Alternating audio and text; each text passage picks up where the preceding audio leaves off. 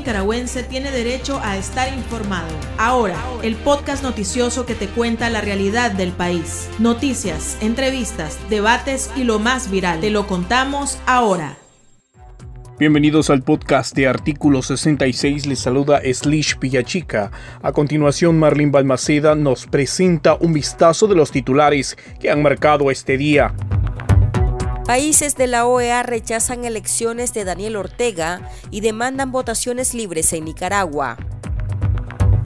Continúa la cacería de opositores. El extinto partido C por L denunció que otros cuatro líderes locales han sido encarcelados. Régimen premia a ejército y policía con más fondos del presupuesto de Nicaragua. Iniciamos el podcast ahora, correspondiente a este viernes 12 de noviembre del 2021. Las 5 del día. Las noticias más importantes. Las elecciones de Daniel Ortega fueron declaradas ilegítimas por la Organización de Estados Americanos, OEA. La Asamblea General del organismo aprobó este día una resolución que declara que las votaciones no fueron libres, justas o transparentes y carecen de legitimidad democrática. A su vez, pide instruir al Consejo Permanente de la OEA que evalúe la situación de Nicaragua antes del 30 de noviembre y adopte acciones apropiadas. 25 países votaron a favor, siete se abstuvieron y el único voto en contra fue Nicaragua. Procedemos a ceder la palabra a la delegación de Antigua y Barbuda. Muchas gracias, señor presidente. Seré breve, pero quería explicar el copatrocinio de Antigua Barbuda de esta resolución. Mi delegación lo hizo, señor presidente, con base a nuestras preocupaciones de que la democracia no está siendo bien servida en Nicaragua. Mi delegación se suscribe a la opinión de que el respeto por la democracia y la defensa de los principios democráticos incluyendo elecciones libres, justas y transparentes y libertad de expresión, son fundamentales para el progreso económico y social. El Ministerio de Hacienda presentó ante la Asamblea Nacional el proyecto de Ley General de Presupuesto General de la República correspondiente al año 2022 el ministro Iván Acosta informó que proyectan 91.542.5 millones de córdobas en ingresos totales y 91.802.2 millones de córdobas en egresos, lo que según Acosta es un presupuesto equilibrado. Entre las instituciones que se les aumentó la partida está el Ejército y la Policía Nacional, consideradas brazos represores del régimen. Entre ambas recibirán más de 600 millones de córdobas. El jefe de la policía y consuegro de Ortega, Francisco Francisco Díaz ha destacado en ocasiones anteriores que el régimen les ha aumentado en cuatro a cinco veces el presupuesto durante los últimos cinco años, entre otros beneficios. La dictadura Ortega Murillo intenta aniquilar los liderazgos de opositores del extinto Partido Ciudadanos por la Libertad en Río San Juan. La organización denunció en su sitio web que cuatro dirigentes de su agrupación fueron detenidos entre el 30 de octubre y el 6 de noviembre, al tiempo que otros dos líderes han tenido que salir forzosamente del país para resguardar sus vidas. Los encarcelados son Moisés Salinas, concejal por el Almendro, Esteban Paniagua Espinosa, tesorero municipal de San Carlos, Cándido Sánchez López, responsable de organización en San Carlos, y Araldo Manzanares, líder local. El régimen también tiene en la cárcel a los otros miembros de la organización, el exdiputado Pedro Joaquín Chamorro y el exdiplomático Mauricio Díaz. El ex candidato a la presidencia por el partido Camino Cristiano Nicaragüense, reverendo Guillermo Osorno, aseguró a artículo 66 que su agrupación política está valorando la posibilidad de no tomar la diputación departamental por Managua, asignada por el Consejo Supremo Electoral. Sin embargo, una fuente ligada al sector evangélico ventiló a este medio que ese escaño ya fue traspasado al Partido Liberal Independiente PLI. Luego de las votaciones de Daniel Ortega, el reverendo denunció las irregularidades del proceso electoral. Un día después, Osorno fue notificado que el Canal 21, el cual dirige, no podrá operar en señal abierta, mientras a Radio Nexo también le fue cancelada la frecuencia. Dos días antes de las cuestionadas elecciones de Daniel Ortega, la policía del régimen allanó la empresa Mercaplan, una sociedad de capital hondureño del que se desconoce el contratante, que realizaba una encuesta en Nicaragua sobre la intención de voto. Según el medio confidencial, la encuestadora preguntaba a los ciudadanos si participarían en las votaciones y el nivel de confianza que tenían en el proceso. La policía decomisó las computadoras portátiles de los trabajadores y varios fueron citados al complejo policial conocido como el Nuevo Chipote, donde los cuestionaron sobre su salario y las obligaciones dentro de la empresa. Además, les advirtieron que podrían ser llamados otra vez. El pulso. Le medimos el ritmo a la realidad.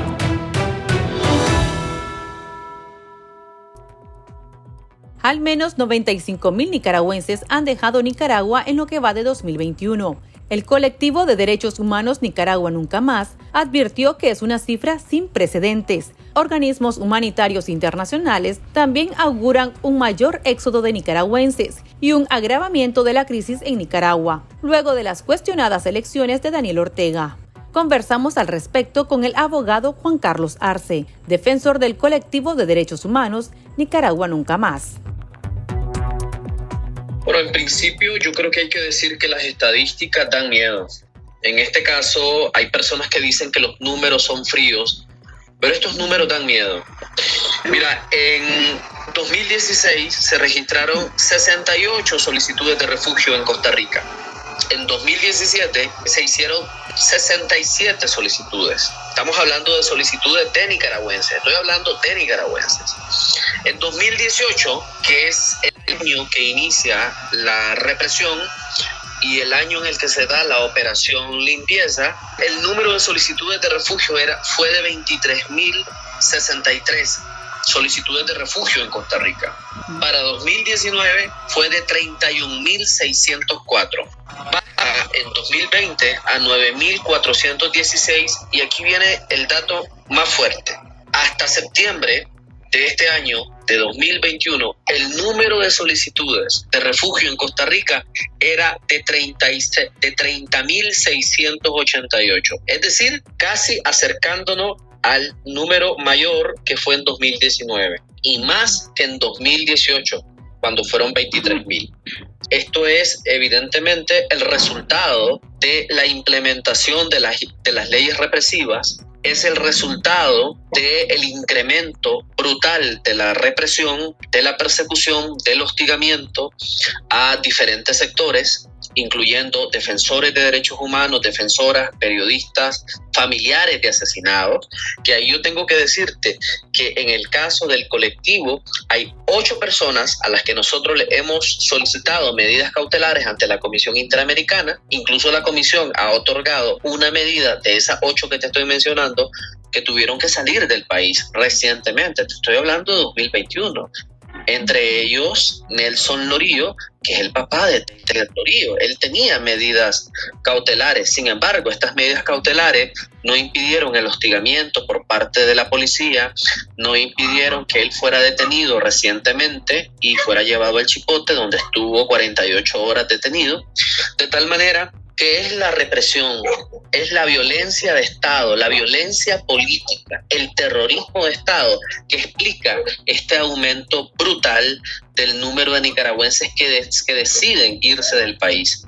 Yo debo recordar que algunos expertos hace algunos meses señalaban que las proyecciones para este año eran que 60 mil personas, 60 mil nicaragüenses salieran del país rumbo a Estados Unidos y 35 mil rumbo a Costa Rica. Estos datos son a septiembre, es decir, lo que indica que en el caso de Costa Rica, donde tenemos números, porque los números que te he dado son los números de migración y extranjería, va a haber un aumento posiblemente, eh, estaríamos hablando de 40 mil personas solicitantes de refugio este año. Y ojo, estas son las personas que están registradas, que hacen su solicitud. Seguramente hay un subregistro de los datos. Es decir, que el, el, número, los datos que te estoy dando, posiblemente no sean los datos definitivos. Nosotros calculamos que desde el inicio de la represión eh, yéndonos por el dato más bajo, estamos hablando de al menos 120 mil personas que se han visto obligadas a salir del país por la violencia política. Hay otras agrupaciones y hay eh, otras personas que señalan más, que señalan hasta 200 mil personas que eh, han salido. Nosotros, pues en ese sentido, nos vamos por los datos oficiales, los datos en este caso de migración eh, de, Costa, de Costa Rica, en donde estaríamos hablando de más de 90 mil personas. El número que han viajado que se han atrevido a, hacer esa travesía hacia el norte, hacia Estados Unidos, ese número es indeterminado. Pero son miles de personas las que están saliendo de Nicaragua por la represión, por la desesperanza, por el miedo, porque tenemos un gobierno que desde 2018 tiene establecido un estado de facto y que se sostiene a punta de la represión y que recetó, si te recordás, en 2018 la cárcel o la muerte a aquellas personas opositoras y que recientemente en el discurso de Ortega, ese señor que te gobierna el país, lo que dijo fue, ¿verdad?, que esas personas que están presas políticas no son nicaragüenses, que perdieron el derecho a ser nicaragüenses. ¿Qué significa? Que dentro de la lógica del gobierno, aquella persona que se le opone es una persona apátrida, prácticamente, es decir, una persona que se queda sin país. Nosotros, los solicitantes de refugio, estamos en este, en este sentido sin país porque el país que, en el que nacimos, el país al que pertenecemos, de discurso del, del, señor Ortega nos está diciendo a todos, porque ese discurso va dirigido a toda voz incómoda, a toda voz disidente, nos está diciendo que no tenemos país. De tal manera que la situación es seria, eh, grave, porque estamos hablando de un desplazamiento forzado, el miedo y la desesperación han hecho que, la, que una parte importante de la población decida irse del país. Estamos hablando que es la pérdida, eh, la desintegración de las familias, producto de la violencia política. Es la ruptura ¿no? del el tejido social nicaragüense, producto de la violencia política, lo que estamos viviendo en este momento. No sé si tienen eh, los datos a mano sobre si la mayoría son jóvenes, yo supongo que sí, ¿verdad? Muchos profesionales y si se están yendo bastante, porque igual en las noticias hemos visto varios casos de que se van de manera incluso irregular, arriesgando su vida con tal de llegar a países destinos como Costa Rica y Estados Unidos son jóvenes, pero también son familias, son núcleos familiares. Como te decía antes, en el ejemplo de estas eh, ocho personas, no son ocho personas, realmente son ocho núcleos familiares que han decidido irse del país producto de la represión. En términos generales, estamos hablando de núcleos familiares diversos, ¿no? compuestos por adultos, compuestos por niños, pero el grueso de la población que se está yendo del país es población joven, además es población bien formada. Es decir, estamos hablando que en 2018, según la Comisión Interamericana, entre el, perfil que hizo la comisión en un informe que presentaron en el 19, en el 2019, eh, uno de los grupos más importantes que había salido del país eran estudiantes y profesionales. Y estos estudiantes y profesionales no han parado de salir del país. Según datos de PESIN, más de 40 periodistas hayan salido en 2021. Estamos hablando de periodistas, eh, la mayoría eh, adultos, ¿verdad? Pero también muchos periodistas jóvenes que han salido del país. Por perfilarte un grupo de los que ha salido recientemente. ¿verdad? No es la típica, el típico perfil de la población migrante de antes de 2018, que estábamos hablando de población desplazada por razones económicas. Consultamos a nuestros lectores si consideran que la estrategia del régimen para mantener en el poder a Ortega empeorará la situación socioeconómica del país y si ha considerado salir de Nicaragua. Aquí sus respuestas. El chat. Abrimos los micrófonos a nuestros oyentes. Sí, la verdad que sí. Por lo menos yo llevo tres años sin trabajar, tres años sin trabajar y la situación aquí está dura debido a un maldito dictador comunista. Y sí, ya he pensado viajar para donde hay el dinero, que es los Estados Unidos de Norteamérica. Pero bueno, vamos a ver qué pasa más adelante. Porque esto viene peor con este delincuente que tenemos en el poder. Eso era de esperar. Recordemos que entre más Ortega esté en el poder, eh, más miseria para el pueblo de Nicaragua, más migración, más exilio forzado y pues a nosotros lo único que nos queda es salir de nuestra tierra para, para poder sobrevivir porque nos tienen tan elevado costo de la canasta básica que, que con 200 córdobas, 150 córdobas que uno gana, no ajusta para nada. El precio de los combustibles, el precio de la energía, todo, todo muy carísimo. Eso solo lo hacen las dictaduras para, para mantenerse en el poder. Es triste que andar robando en otro país, andar pues, sufriendo en otro país, pero por dónde agarra la pobre gente. Yo soy de aquí de una pues de la, la, costa caribe, pues me mantengo vendiendo gaseosa la vida, pero ahí va, que, que quiera, pues, pero me da lástima mucha gente que está sufriendo, están sin empleo. Este bien, ¿no? así lo va a mantener, quiere mantener, quiere mantener esclavizado. Claro, esta situación cada día va más crítica, más difícil. Nuestros hermanos que han salido es de sobra justificada por diversas razones. Persecución del criminal, además otros por necesidades, desempleados, lo que espera más desempleo. Claro que he considerado en última instancia, primero soy de los que, como decimos el buen nicaragüense, quiero morir con las botas puestas defendiendo mi patria, que mis nietos, mis nietas, que mis hijos tengan un país libre. Yo creo que lo menos que se puede hacer es eh, hacer la resistencia en el país. Ahí sí ya que si no se puede, está en riesgo la vida, entonces sí, salvar la vida saliendo del país. Hay que recordar que el tema de la remesa, ¿verdad? Según muchos economistas, varios ahí han mencionado que la remesa está como en segundo lugar de aporte al Producto Interno Bruto del país. Entonces, para mí puede ser una estrategia y sí, tiende a empeorar. Y hay que trabajar con plataformas de afuera, los nicaragüenses que están en el exilio, para que sea demandado ante la Corte Internacional esta pareja está mal gobernando el país, no queremos los nicaragüenses.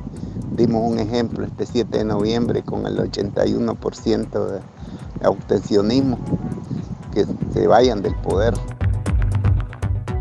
Ya vemos que luego de las votaciones de Daniel Ortega, muchos países han rechazado estos resultados y muchos nicaragüenses, por supuesto, que ya lo vimos con el abstencionismo. ¿Qué le espera a Nicaragua tras estas votaciones? ¿Ustedes consideran que es preocupante lo que se viene ahora en materia de derechos humanos, entre otros temas? Con esta gente en el poder, especialista en, reprimir y en asesinar, eh, nada bueno se puede esperar. Es decir, em, en este momento vivimos tiempos difíciles en el país, los tiempos más complicados para ejercer derechos ciudadanos y para vivir sin, sin temor son estos los que vivimos. Y todo eso genera desesperanza. La desesperanza no es sano para ningún grupo social, para ningún país, es sano. Vivir con miedo y vivir con desesperanza. Y eso es lo que tenemos en este momento. Es decir, lo que se avisora es lo que, bueno, hemos estado viendo ya de alguna manera, el desconocimiento masivo de una parte importante de la comunidad internacional. Estamos hablando de bloques que son políticamente y económicamente relevantes, es decir, los socios comerciales de Nicaragua, es decir, el comercio nicaragüense eh, se da fundamentalmente con el norte del continente, Estados Unidos, Canadá, y también se da con la Unión Europea. Y son esos bloques los que están rechazando estos resultados y eso va a tener consecuencias políticas, pero también consecuencias económicas. En ese contexto, nada bueno se ve venir para el país. Más migración, más pobreza, más violencia, más desplazamiento forzado, como lo hemos visto en 2021.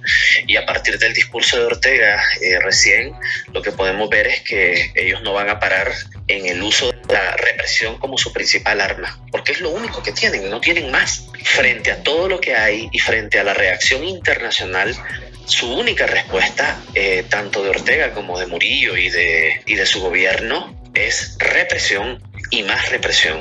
De tal manera que son tiempos difíciles y son tiempos donde la esperanza eh, se, se, diluye. Y es ahí que nosotros pues queremos insistir, pues que frente a eso lo que toca es resistir, persistir y continuar denunciando las violaciones de, de derechos humanos de este, de este gobierno. Es lo que nos toca a los nicaragüenses en este momento.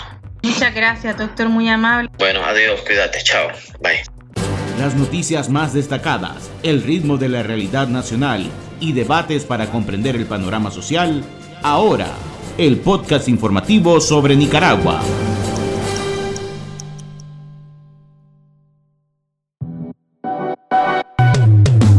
Tendencia Tendencias, la viralidad de las redes sociales.